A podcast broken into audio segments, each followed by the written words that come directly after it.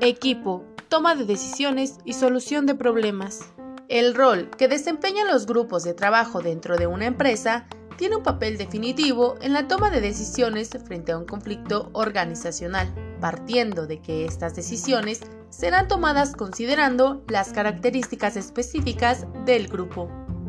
Razones de la existencia de grupos en el trabajo. Pertenencia. Fomenta la pertenencia a la organización. Poder. Lo que no es posible lograr de forma individual se logra en grupo. Logro de metas se alcanzan a partir de la reunión de talentos, conocimientos y poder.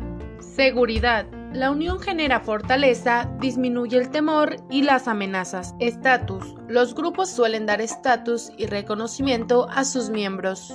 Dentro de un grupo de trabajo existe lo que se entiende como estatus, pues es un término de rango social que se da al interior de la organización y este estatus juega un papel importante para el comportamiento organizacional y con ello la toma de decisiones grupales, ya que este representa un motivador significativo para los integrantes de la organización.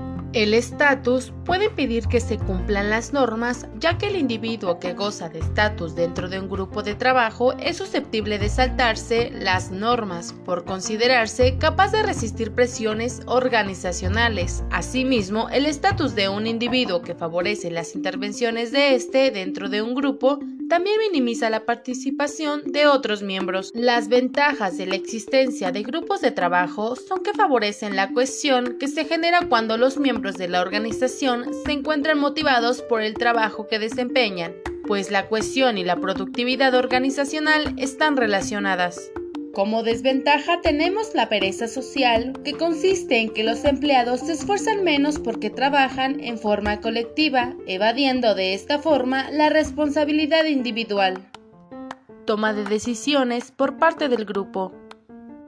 Dentro de las ventajas de la existencia de los grupos de trabajo para la toma de decisiones es que favorecen la diversidad de las aportaciones porque existe la heterogeneidad y esto ofrece alternativas de más puntos de vista ante un mismo problema.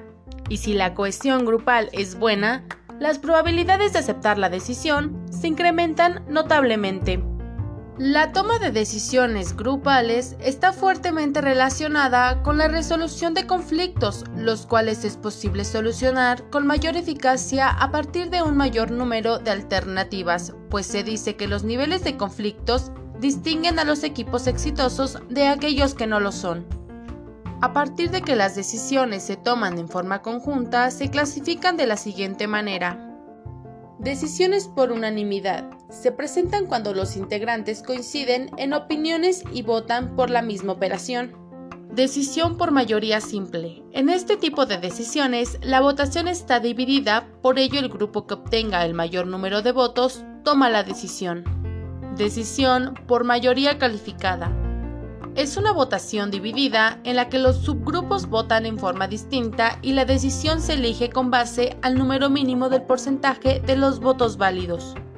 Decisión con voto dirimente.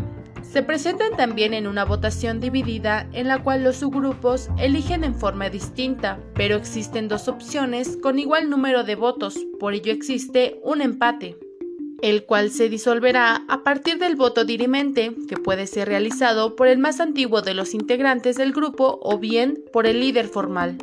Decisiones por consenso. Está basada en la negociación.